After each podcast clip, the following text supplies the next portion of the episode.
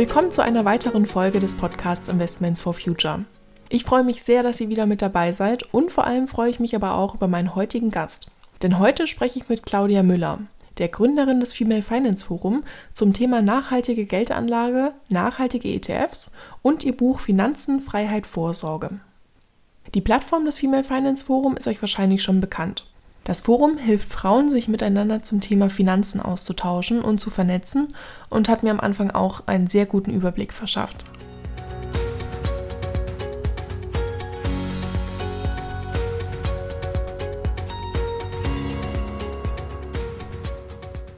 Hallo Claudia, schön, dass du heute da bist. Claudia, magst du einfach mal erzählen, wie du zu Investment generell gekommen bist und äh, wie du auch das Female Finance Forum gegründet hast? Sehr gerne.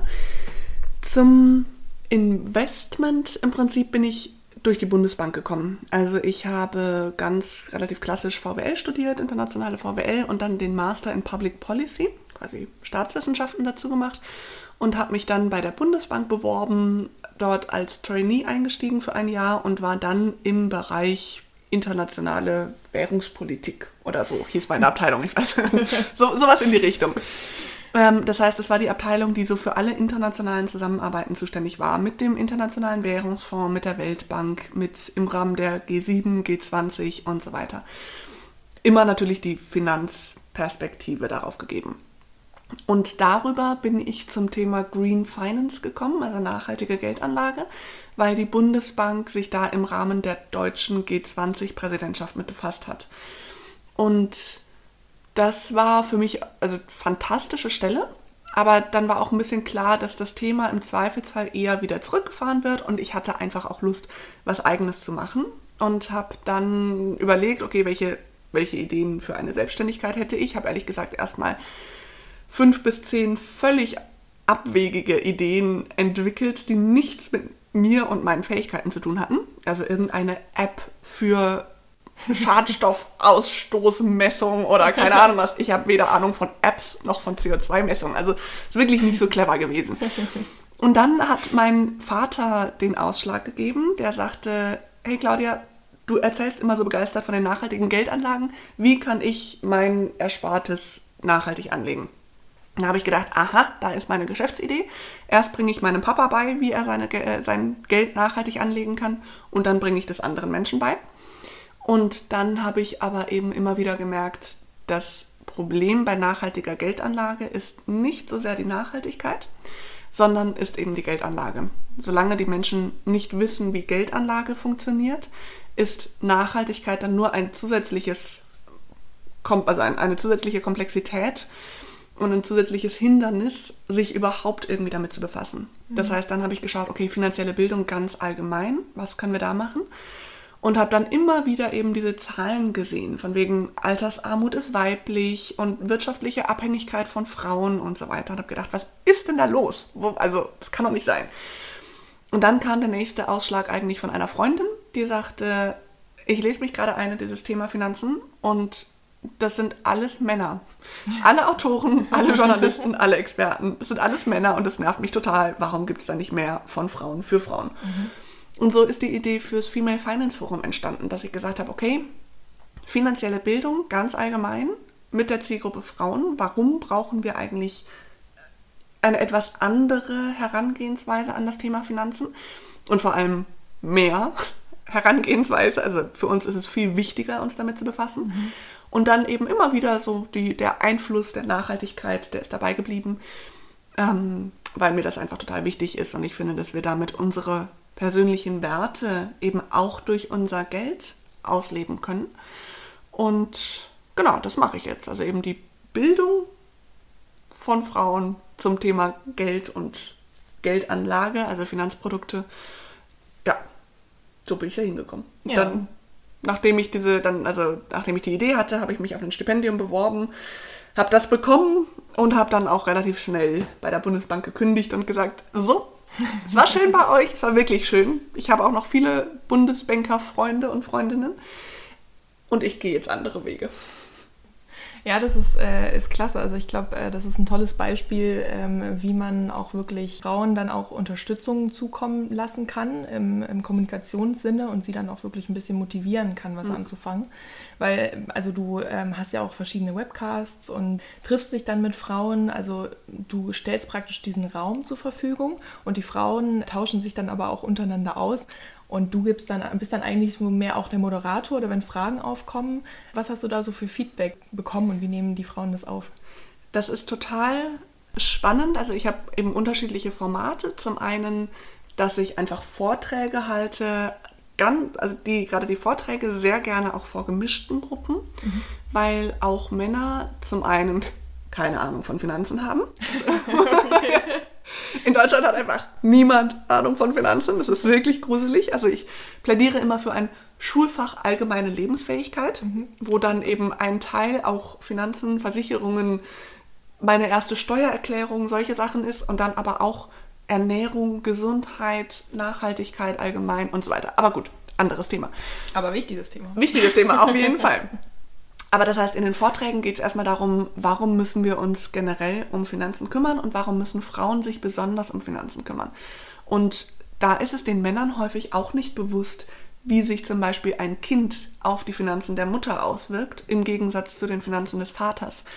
Und wenn die Männer das, also ich, es ist mir schon häufig passiert, dass dann die Männer nach so einem Vortrag auf mich zugekommen sind und gefragt haben, ob sie die Folien haben können. Sie würden das gern mit ihrer Partnerin besprechen. Mhm. Großartig. Mhm. Also Männer sind ja unsere Partner in allem. Also mhm. ich habe auch überhaupt nichts gegen Männer, im Gegenteil. Ähm, aber eben bei Frauen, bei uns Frauen ist der Bedarf einfach höher. Aber das heißt, ich halte Vorträge, ich gebe Workshops, in denen ich ganz konkrete Inhalte übermittle, angefangen von Finanzen im Alltag oder auch Zugang zu Finanzen, wie komme ich damit eigentlich besser zurecht bis hin dann, also über die Frage, welche, welche Möglichkeiten habe ich denn eigentlich, um mein Geld anzulegen, bis hin dann zum Investieren an der Börse. Und dann biete ich aber auch immer wieder diese Austauschrunden an. Und die sind, da ist es mir auch ganz wichtig, dass die kostenlos sind, dass die möglichst niedrigschwellig sind, mhm. weil ich niemanden von diesem Thema ausschließen möchte. Da sind sowieso die emotionalen Hürden und Ängste schon so groß, dass ich nicht auch noch irgendwie halt finanzielle Hürden oder sowas mit aufbauen möchte. Und bei diesen Austauschrunden, die finden sowohl in einigen, also vor Corona fanden sie in einigen Städten auch regional statt, auch ohne mich. Und eben, ich biete immer wieder online, also Videokonferenzen an, wo ich dann in der Tat einfach so eine Moderatorenrolle habe und wo dann teilweise auch konkretere Fragen gestellt werden können oder eben so das Thema, wie geht ihr damit um, wenn die Großeltern für das Kind sich irgendwas überlegen? Oder wie besprecht ihr das Thema mit eurem Partner? Oder bei welcher Bank habt ihr euer Depot mhm. oder sowas? Ja, mhm. also so, so konkretere Fragen, wo ich vielleicht entweder also nicht alles weiß oder auch nicht immer, gerade bei Produktempfehlungen oder so, die mache ich halt nicht. Also ich würde niemandem sagen, geh zu der und der Bank, die ist top, sondern halt immer sagen, schau dir an, welche Kriterien für dich wichtig sind und wie du für dich die richtige Bank findest. Aber manchmal hilft es ja, wenn man von anderen einfach hört, hey, bei der Bank XYZ, ich habe das in drei Klicks gemacht und es war super einfach. Mhm. Das ist dann auch irgendwie überzeugender, als wenn ich sage, das geht wirklich ganz einfach. Ja, genau. klappt man mir das immer nicht so, nicht so hundertprozentig. Aber wenn andere sagen, ey, ich habe das auch gemacht und es ist wirklich einfach, dann sagen die eher, ach cool, ja. wenn die das schafft, dann kann ich das ja vielleicht ja. auch machen. Und dafür ist dieser Austausch einfach total wichtig und hilfreich. Ja, ja, es ist dann vielleicht auch irgendwie so ein Herdentrieb, den man dann hat. Und wenn man dann sieht, dass mehrere das wirklich können, dann ist man noch motivierter, da überhaupt anzufangen. Ähm, auf jeden Fall. Ja, ja, tolles Forum, auf jeden Fall. Ähm, und in deinem Buch äh, sprichst du auch die negativen Glaubenssätze an. Ähm, was hat es damit auf sich und äh, warum war dir das wichtig, das so herauszustellen? Ich habe immer, immer wieder im Gespräch, auch mit, mit Kundinnen, hört man so Sachen wie, naja, aber ich brauche ja nicht viel. Und mein Mann kümmert sich darum. Klassiker. Mhm. Oder ich habe niemanden, mit dem ich darüber reden kann. Oder dann sogar auch so Sachen wie Geld verdirbt den Charakter oder mhm. so. Also in Deutschland haben wir ganz, ganz viele eher negative Emotionen mit dem Thema Geld. Und ich habe das gesehen im Vergleich zum, zu den USA zum Beispiel. Also in den USA ist die der Gedanke, wenn jemand viel Geld hat oder viel Geld verdient, also einfach ein hohes Gehalt, dann sagen die Leute eher, wow, was hat der richtig gemacht, was kann ich von dem lernen? Mhm. Was kann ich mir irgendwie abschauen oder so. Ne? Also so, der, der kann irgendwas, was ich noch nicht kann, aber ich möchte das lernen. Mhm. In Deutschland ist es eher so der Gedanke, der verdient so viel Geld, wofür braucht er das denn überhaupt? Ja, ist das nicht irgendwie unmäßig? Und im Zweifelsfall hat er doch Dreck am Stecken. Das kann nicht, oder, oder sie hat sich hochgeschlafen oder sowas. Mhm. Ja, das ist ja der Klassiker. Und ähm, da eben zu schauen, hey, wie können wir das positiv drehen?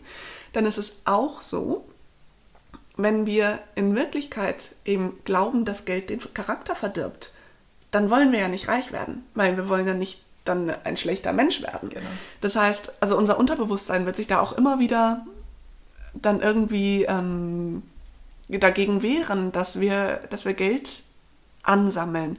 Und das klingt halt so ein bisschen esoterisch, aber bei dem ganzen Thema, solange wir davon ausgehen, dass Geld schmutzig ist, wollen wir uns nicht damit befassen. Und ich glaube, dass Geld im Prinzip, Geld ist wie Energie. Mhm. Ja, und solange die Energie in der Batterie steckt oder in der Steckdose, ist sie neutral. Sie hat keine Wirkung, sie macht nichts. Und wir können sie eben nutzen, sowohl für Positives als auch für Negatives. Und das ist genau dasselbe mit unserem Geld. Solange es auf dem Konto liegt, tut es nichts. Aber wenn wir das Gefühl haben, dass es eigentlich schlecht ist, dann wollen wir es nicht auf unserem Konto haben. Mhm. Und dann werden wir es immer irgendwie ausgeben. Wohingegen, wenn wir der Meinung sind, dass wir mit unserem Geld eben wirklich Gutes tun können, dann werden wir zum einen mehr Spaß daran haben, uns damit zu beschäftigen. Und zum anderen ist dann eben auch irgendwie eben für uns persönlich sinnvoll nutzen und, und anwenden.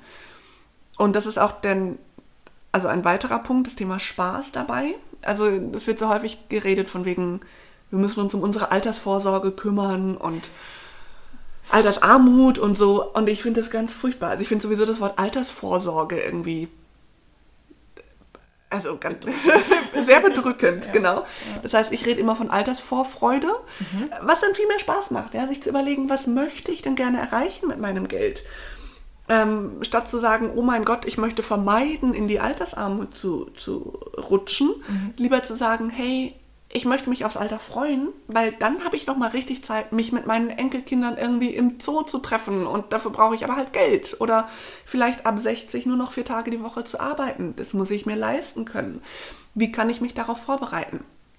Und wir Menschen funktionieren halt viel besser, wenn wir positive Ziele haben, als wenn wir Angst vor etwas haben. Ja. Weil wenn wir Angst vor dem Thema haben, dann wollen wir uns nicht damit befassen. Und dann, ja, also man sieht das jedes Jahr wieder bei der Steuererklärung. Die Leute eiern monatelang herum und sagen, oh mein Gott, ich muss mich um meine Steuererklärung kümmern. Und letztendlich dauert es drei Stunden. Ja, wenn wir mal ehrlich sind, die, wenn man sich hinsetzt und das macht, dann ist es nicht so schwierig, ist es nicht so schlimm. Die Angst davor ist viel schlimmer. Ja. Ja, und äh, auch erstmal anzufangen ist vielleicht auch ganz wichtig. Also du hast ja gerade auch gesagt, diese Angst davor. Also ich glaube, wir Frauen hauptsächlich auch, wir stützen uns nicht direkt rein und probieren dann aus, sondern wir sehen dieses Riesenproblem äh, wie so ein Riesenhaufen, den wir gar nicht mhm. erst anfassen mhm. wollen. Mhm. Und gerade bei so unbekannten Themen wie dann Geld oder so wollen wir es gar nicht erst richtig angehen. Und das ist wirklich schade. Ja. Ähm, und dann halt auch diese negativen Glaubenssätze, was uns von, von der Geldanlage wirklich abhält. Und man denkt ja auch oftmals, wie gesagt, man kann nichts Positives machen. Also wenn man zum Beispiel auch nachhaltig orientiert ist, dann würde man jetzt vielleicht nicht als erstes an die Börse denken. Ähm, wie bist du da zu nachhaltigen Investment gekommen oder wie hast du diese Nachhaltigkeit in die Geldanlage eingebunden? Ursprünglich bin ich zu dem Thema gekommen über die Bundesbank, mhm. weil ich da eben einfach dafür zuständig war. Und dann, also ich hatte vorher nicht davon gehört. Und fand es dann super spannend von Anfang an. Es war wirklich, meine Chefin fragte so, hey, hättest du Lust, dich damit zu befassen? Und ich habe gesagt, jo, hier, ich bin da. Das, also, ist mein Thema, auf jeden Fall mache ich. Ja. Und dann habe ich eben, also da haben wir das auf Bundes-, also auf, auf staatlicher Ebene sozusagen gesehen, auf nationaler Ebene. Und dann habe ich aber immer wieder gedacht, das muss man doch auch privat umsetzen können. Und habe dann da eben geschaut, wie geht denn das eigentlich? Wie, wie kann man das machen? Und man kann es machen, völlig problemlos. Genauso wie ich irgendwie Bioprodukte im Supermarkt kaufen kann, kann ich Bioprodukte bei, an der Börse kaufen. Mhm. Und ich finde auch, dass die Börse oder der Kapitalismus an sich kein Problem ist. Mhm. Also ja, die Frage mit Postwachstum und so, wo wollen wir denn eigentlich noch hinwachsen, ist ein Thema. Aber da muss man auch sagen, dass es ein sehr privilegiertes Thema mhm. ist, denn wie viele Länder sind einfach nach wie vor auf Wirtschaftswachstum angewiesen, ja. um die Armut zu reduzieren, ja. zum Beispiel. Das heißt, das ganze Thema, wir müssen nicht mehr wachsen, ist wirklich ein privilegiertes Thema, auch innerhalb Deutschlands übrigens. Mhm. Und außerdem ist es ja auch nicht so, dass die Börse immer da, nur darauf ausgelegt ist, zu wachsen, also dass die Unternehmen auch wachsen. Es reicht auch, wenn die einfach Gewinne erwirtschaften und, und die ausschütten. Also sie müssen nicht immer dann sich vergrößern und noch mehr wachsen und noch mehr wachsen. Ähm, und insgesamt, was ich glaube, was viel wichtiger ist, ist das Wirtschaftswachstum von dem Ressourcenverbrauch zu entkoppeln. Mhm. Also dass wir wirtschaftlich wachsen, ohne mehr CO2 in die Atmosphäre zu pusten, ohne Raubbau an der Erde zu betreiben. Mhm.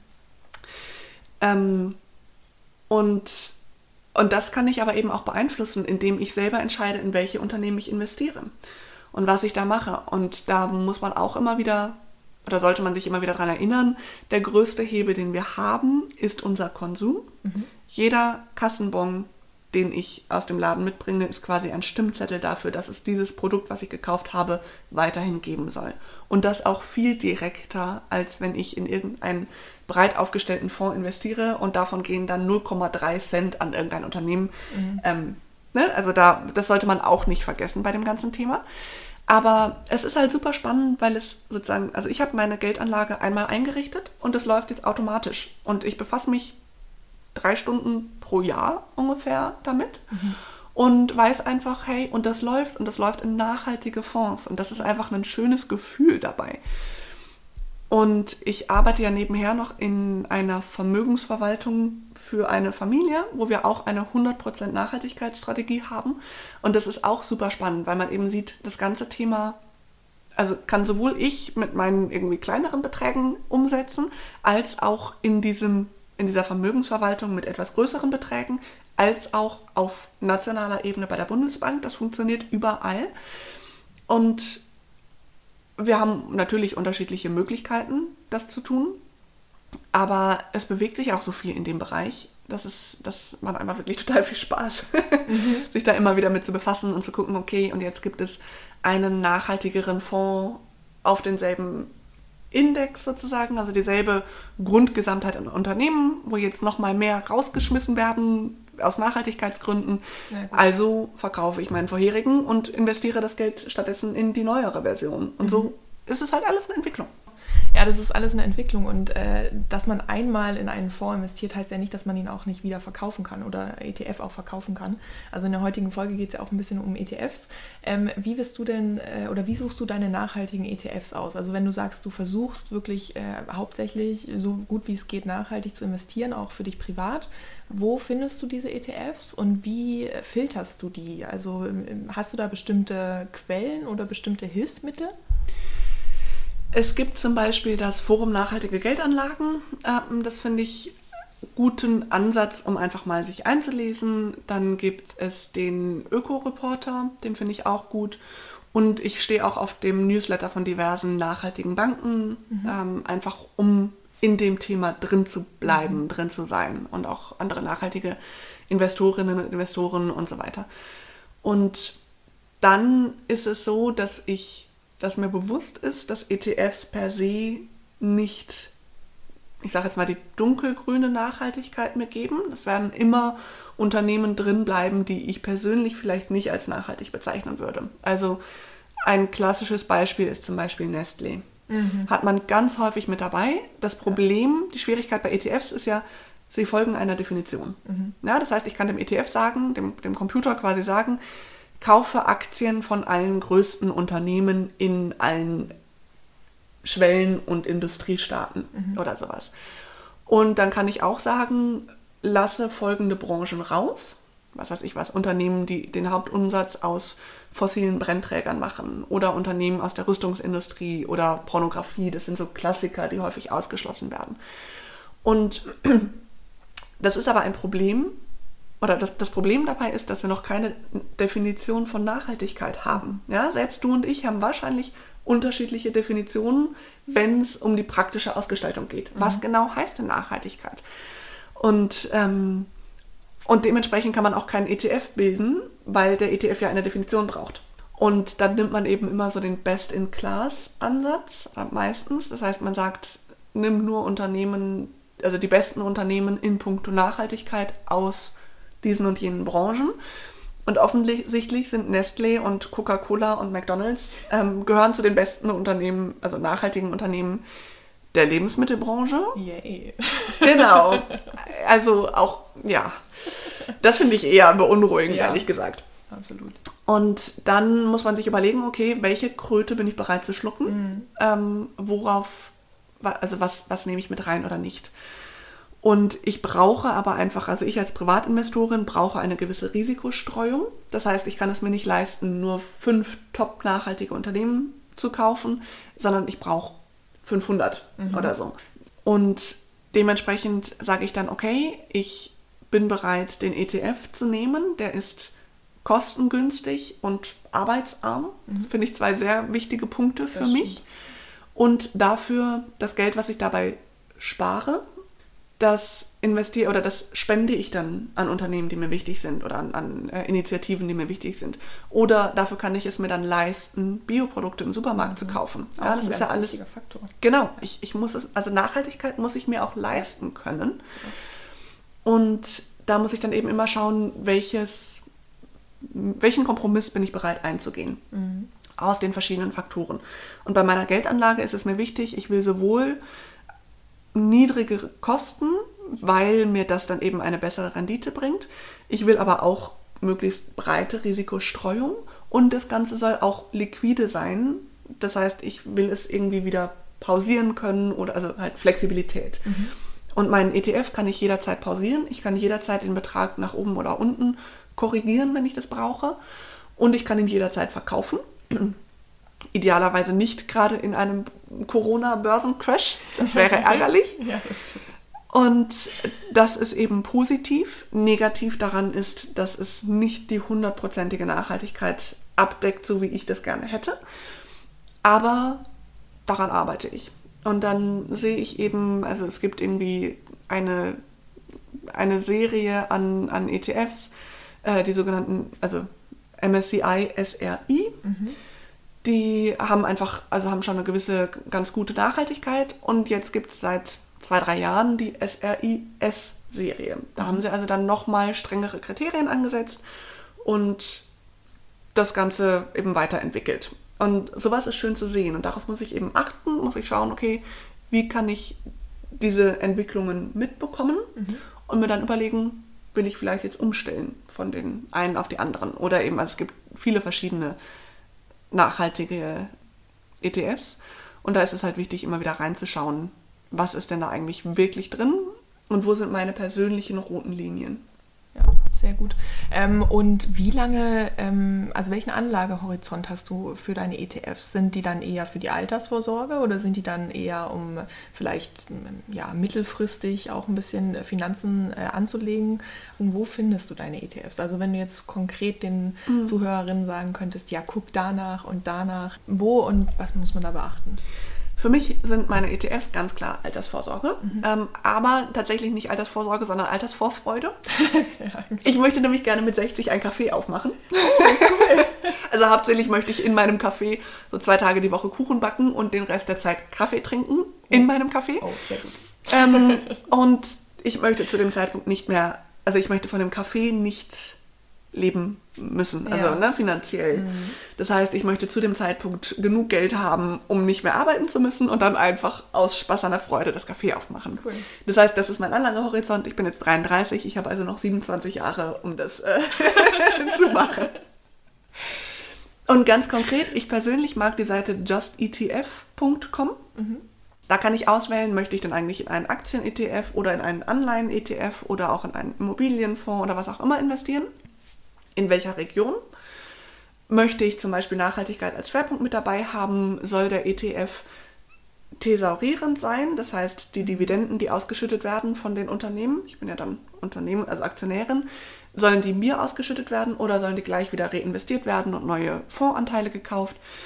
Das sind so diverse Kriterien, die ich dann da durchgehen kann. Soll der ETF vielleicht ein gewisses Alter haben oder Größe oder also eben so, so, so ein paar Sachen, die ich mir, Kriterien, die ich eben überlegen muss. Mhm. Und dann spuckt er mir eine Liste von ETF aus. Die ist im Zweifelsfall immer noch relativ lang. Da muss ich dann immer noch nachschauen, dass eben, wenn ich global sage, der nicht dann nur eine bestimmte Branche hat oder sowas in die Richtung. Denn je spezifischer mein ETF, umso weniger Risikostreuung habe ich. Also deswegen würde ich sagen, am Anfang wirklich ganz breit bleiben und dann kann man immer noch ergänzend irgendwelche Branchen mit dazu nehmen oder so. Und auf der Seite kann ich dann nämlich auch sehen, je nachdem, ob ich, also der, der spuckt mir dann auch aus, wenn ich sage, ich möchte einmalig investieren, also ich habe, keine Ahnung was, 1000 Euro geschenkt gekriegt oder geerbt oder was auch immer. Und die möchte ich jetzt einfach investieren, dann sagt er mir, bei welcher Bank ich dafür die besten Konditionen bekomme. Mhm. Als auch wenn ich sage, ich habe jeden Monat 100 Euro über, die ich investieren möchte, dann sagt er mir auch, bei welcher Bank ich eben diesen ETF, den ich mir ausgesucht habe, besonders günstig handeln kann, ja. investieren kann. Und ich bin ein, ich habe ja schon gesagt, zwei Faktoren, die mir wichtig sind bei meiner Geldanlage. Günstig, breites Risiko natürlich, das ist sozusagen unabhängig, also das ist Grundvoraussetzung. Und arbeitsarm. Mhm. Ich bin ein fauler Mensch, ich bin sehr pragmatisch. Ich glaube, da bist du nicht die Einzige. das heißt, ähm, ich habe mir dann auch angeschaut, bei welcher Bank habe ich mein Konto. Mein Konto ist kostenlos und also das, das ist mir auch wichtig. Aber beim Depot weiß ich, dass ich theoretisch meine ETFs wahrscheinlich für einen Euro oder einen Euro 50 günstiger pro Monat kriegen könnte. Mhm. Und dann habe ich mir das überlegt und habe gesagt, okay, 12 Euro im Jahr könnte ich sparen.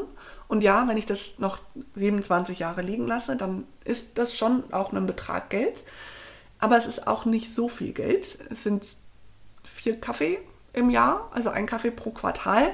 Das ist es mir wert. Und ich bin jetzt gerade dabei, noch ein zweites Depot aufzumachen, einfach um da auch mal zu testen, wie komme ich damit klar und so weiter.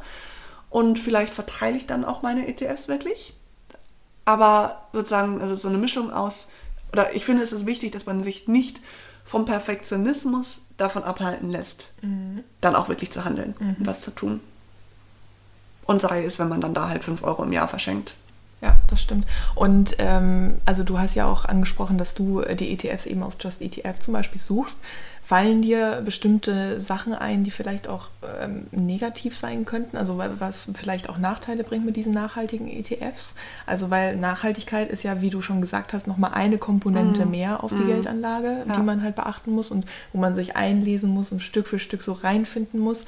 Gibt es auch Nachteile, die dir da bei ETFs vielleicht einfallen, wo du vielleicht dann doch sagen könntest, okay, vielleicht sind teilweise aktive Fonds mhm. auch besser? Mhm. Genau, also ich habe oder also es ist so der Vorteil, der Nachteil vom, der Vorteil vom EDF ist, dass er eben günstig ist. Der Nachteil ist, dass man ihm eine Definition vorgeben muss. Mhm. Und Nachhaltigkeit ist nicht definiert. Das heißt, ich selber habe auch, investiere auch noch in einen aktiven Fonds von einer nachhaltigen Bank. Und also weil ich eben gesagt habe, der ETF ist, also füllt einen gewissen Teil meiner Kriterien aus, nämlich kostengünstig, arbeitsarm und so weiter. Und aber eben nicht alle. Also die Nachhaltigkeit fehlt mir da noch. Deswegen investiere ich zusätzlich in einen nachhaltigen aktiven Fonds, mhm. der teurer ist. Mhm. Genauso arbeitsarm für mich. Ähm, und der aber dafür eben nachhaltiger ist. Da muss man sagen, dass man auch da sehr genau mal reinschauen sollte, in was diese Banken eigentlich wirklich investieren. Mhm. Denn diese haben ja auch wieder ihre Risikovorgaben und so weiter. Also es muss bei dem ganzen Thema Nachhaltigkeit darf die Risikostreuung nicht verloren gehen. Das ist mhm. für mich der größte Nachteil. Also an sich haben wir bei der Geldanlage ein, ein, das magische Dreieck, was wir versuchen unter einen Hut zu bringen, das bestehend aus Risiko, Rendite und Liquidität. Und wir können immer nur zwei der drei so richtig abdecken. Also entweder wir können jederzeit an das Geld dran, dann äh, kriegen wir aber keine Rendite oder, also wenn es auch noch sehr sicher sein soll, oder wir haben eben ein höheres Risiko, dann haben wir aber auch weniger Sicherheit und so weiter. Und die Nachhaltigkeit macht dann aus dem Dreieck eigentlich ein Viereck. Mhm. Ja. ja. Und das ist der Nachteil. Was kein Nachteil ist bei der Nachhaltigkeit, sind, ist die Rendite. Das ist ein weit verbreiteter Irrglaube. weit verbreiteter Irrglaube, dass nachhaltige Geldanlage weniger Rendite bringt, Ja. ist nicht so. Im Gegenteil, es ist sozusagen anekdotische Evidenz zeigt uns, dass die nachhaltige Geldanlage sogar eher etwas besser läuft, auch gerade in Krisenzeiten zum Beispiel. Und deswegen lohnt es sich auch gegebenenfalls dafür höhere Kosten in Kauf zu nehmen, weil wir eben dann trotzdem keine, also keine, die Rendite ist genauso hoch dann und äh, das ist wirklich schön. Aber der Nachteil ist definitiv, dass die Leute, gerade auch Leute, denen Nachhaltigkeit wirklich wichtig ist, die sind dann häufig nicht bereit, da eben die pragmatische Lösung zu gehen, sondern sagen dann, ich will aber auf gar keinen Fall eben Nestle zum Beispiel im Portfolio haben. Und da würde ich sagen, ja, verstehe ich wirklich total. Lass dich aber davon nicht abhalten, denn letztendlich, also die 80% richtig ist besser als 100% gar nicht gemacht. Und zwar sowohl für dich selber als auch für die Gesellschaft, für die Unternehmen, die, in die du investierst und so weiter. Gut, gut gesagt. Also auf jeden Fall anfangen, uns anpacken. Hast du ähm, noch irgendeinen abschließenden Tipp für die Zuhörerin oder irgendwas, was du äh, gerne mitgeben wollen würdest? Einfach nur, es ist wirklich nicht kompliziert. Uns wird gerne suggeriert, dass Finanzen komplex sind und mein Mathelehrer hat mir noch gesagt, als ich mal so in der Mittelstufe nicht so die besten Mathe-Noten hatte, also es war wirklich ähm, Ja, aber da haben wir Und was schön. gemeinsam. Sehr gut. Da hat er mir noch gesagt, ach ja klar, der macht dir nichts draus. Mädchen können halt nicht so gut Mathe. Wirklich. Ungelogen. Und ich meine, ich hatte hinterher irgendwie Mathe LK, habe VWL studiert und habe bei der Bundesbank gearbeitet. Also irgendwie so schlecht kann es nicht gewesen sein. Hast du ihm nochmal geschrieben? Nee, ist auch schon längst in Rente. Ich weiß, also, nein. So sehr, es ist eher ein schönes Beispiel dafür eben. Und ähm, Bullshit. Erstens, man braucht kein Mathe für diese Themen. Für alles, was man irgendwie berechnen möchte, dafür gibt es Online-Rechner, Online-Tools. Und selbst wenn man Mathe bräuchte, können wir das genauso gut wie alle anderen. Am Anfang ist es wie eine fremde Sprache lernen. Man muss erstmal Vokabeln lernen und so ein bisschen, es, ist, es kann nervig sein, aber man kann sich da wirklich hervorragend einarbeiten, einlesen und je mehr man dann versteht, umso mehr Spaß macht es einem auch. Das ist ja auch so ein, so ein Phänomen und wer jetzt behauptet, er hätte oder sie hätte keine Zeit dazu, ich behaupte, wenn man maximal 40 Stunden einmalig dafür sich beiseite nimmt, um sich einzulesen. Und dann, wie gesagt, ich verwende drei Stunden pro Jahr auf meine Finanzen. Aber am Anfang eben Grundlagen legen, sagen wir mal 40 Stunden, im Zweifelsfall weniger, aber dann hat man's. Als Vergleich, acht Staffeln Game of Thrones. Wobei Game of Thrones auch nicht so schlecht ist. Nein, nein, es ist großartig, weil fantastische Zeit, fantastischer Zeitvertreib. Aber acht Staffeln Game of Thrones waren 72 Stunden Sendezeit. Ja, das heißt, man kann diese 40 Stunden durchaus schaffen. Unbedingt, ja. Und eben wirklich dieses 80% richtig ist besser als 20% nicht gemacht, äh, als 100% nicht gemacht, sorry. Und, ähm, und der weitere Punkt eben, wir müssen nicht reich sein, um zu investieren, aber wir müssen investieren, damit es später reicht. Das ist einfach auch wichtig. Ab 25 Euro im Quartal oder auch einmalig kann man investieren und einfach mal ein Gefühl dafür kriegen, wie das alles funktioniert. Und das heißt, die Einstiegshürde ist sehr, sehr niedrig. Just do it. Einfach mal springen, das Wasser wird nicht wärmer, wenn man länger wartet. Diese ganzen wunderschönen Sätze. Aber sie stimmen einfach wirklich. Und äh, Learning by Doing ist da manchmal auch eine ganz gute Herangehensweise. Einfach machen. Sehr schön. Ja, und ich meine, 25 Euro im Quartal sind ja theoretisch auch nur fünf oder sechs Kaffee, die man sich dann spart, die man dann anders investiert. Ne? Genau. Und das über drei Monate. Richtig. Ja, und dann, und dann muss man aber auch sehen, äh, wofür es dann ist. Also man hat ja dann immer ein Ziel vor Augen und möchte ja dann auch was damit erreichen und sich äh, wirklich so die Unabhängigkeit so ein bisschen aufbauen. Genau. Auf Schön. jeden Fall. Ja, sehr gut. Vielen Dank, Claudia. Vielen Dank an dich.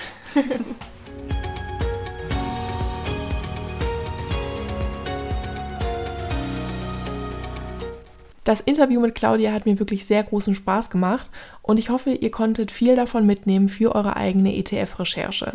Wer mehr über das Thema Female Finance Forum wissen möchte, findet alle Informationen auf der Website femalefinanceforum.de oder auf Instagram oder Facebook. Allen Einsteigerinnen in das Thema Finanzen kann ich Claudias Buch nur sehr empfehlen, weil es einen treffenden Rundumblick zum Thema Geld und Finanzen gibt. Wie Claudia auch gerade angesprochen hat, ist das Thema nachhaltige ETFs noch in der Entwicklung und an manchen Stellen noch verbesserungswürdig. Es werden immer wieder neue nachhaltige ETFs veröffentlicht. Das heißt, immer mal wieder nach neuen ETFs Ausschau zu halten, kann sich wirklich lohnen. Da das Thema der nachhaltigen ETFs sehr umfangreich ist und wahrscheinlich mit dieser Folge auch noch nicht abgeschlossen, ist es, glaube ich, hilfreich, wenn wir uns noch einmal die hauptsächlichen Vor- und Nachteile ansehen. Fangen wir mit den Vorteilen an. Erster Vorteil sind definitiv die geringen Verwaltungskosten des ETFs. Sie sind deshalb günstiger als aktive Fonds. Sie sind außerdem sehr liquide, das heißt, du kannst sie jederzeit kaufen und wieder verkaufen. Allerdings ist zu beachten, dass ETFs eine mittelfristige oder langfristige Anlagestrategie sind. Das bedeutet also, dass ihr sie eigentlich mindestens für fünf Jahre halten solltet, damit der Zinseszins wirken kann und ihr wirklich Rendite generiert. Ein dritter Vorteil, Sie sind einfach zu verstehen, auch für AnfängerInnen am Finanzmarkt. Informationen über die Zusammensetzung der ETFs bezüglich Branchen und Unternehmen können leicht und transparent eingesehen werden. Das heißt, es sind keine komplexen Anlageprodukte, sondern relativ gut diversifizierte Produkte und deshalb relativ sicher. Und zu guter Letzt mein Lieblingsargument im Vergleich zu anderen Assetklassen. ETFs sind die perfekten Begleiter für den eigenen automatisierten Sparplan. Du kannst dich einmal auf einen ETF festlegen und, wenn du Lust hast, bis zur Rente durchlaufen lassen. Ganz nach der Strategie Buy and Hold. Auf der anderen Seite gibt es natürlich auch Nachteile, denn auch ETFs sind natürlich nicht perfekt. Erster Nachteil, ETFs und natürlich auch nachhaltige ETFs bilden einen Index ab. Wie Claudia auch bereits erwähnt hatte, folgen die ETFs oftmals dem Best-in-Class-Ansatz und ein ETF kann sich deshalb eben nicht die nachhaltigsten Unternehmen weltweit aussuchen, sondern orientiert sich dann eben nur an den nachhaltigsten der Branche, die sich vielleicht erst gerade so auf dem Weg Richtung Umweltschutz befinden. Zweiter Nachteil, ETFs in Krisenzeiten performen meist schlechter als aktiv gemanagte Fonds, da ein Fondsmanager schneller umschichten und auf Krisen reagieren kann. Auf aktive Fonds gehen wir in den nächsten Folgen aber noch genauer ein. Dritter Nachteil, ETFs halten außerdem generell weniger Barreserven als aktiv gemanagte Fonds. Deswegen kann es sein, dass es in Krisenzeiten zu Auszahlungsschwierigkeiten kommt. Und sie können aufgrund ihrer Marktmacht eine Abschwungphase auf dem gesamten Aktienmarkt verstärken, sollten viele Anlegerinnen auf einmal ihre ETF-Anteile verkaufen. Wie aber auch schon erwähnt, kurzfristig kann man mit ETFs nicht reich werden, Deswegen bietet es sich an, auch Krisen auszusitzen und in Krisenzeiten nicht zu verkaufen. Neben den gerade genannten Vor- und Nachteilen gibt es noch viel mehr Argumente für oder gegen ETFs. Ihr müsst euch selber ein Bild von dem Anlagekonzept machen. Falls hier jetzt Begriffe dabei waren, die euch irgendwie spanisch vorkommen, hört gerne einmal in die zweite und dritte Folge des Podcasts rein. Wie immer freue ich mich auf eure Anmerkungen über den Instagram-Kanal und auch gerne Themen, die euch gerade beschäftigen oder interessieren. Jetzt wünsche ich euch noch eine schöne Restwoche und ich hoffe, dass ihr bei der nächsten Folge am 1. November wieder dabei seid. Bis dahin.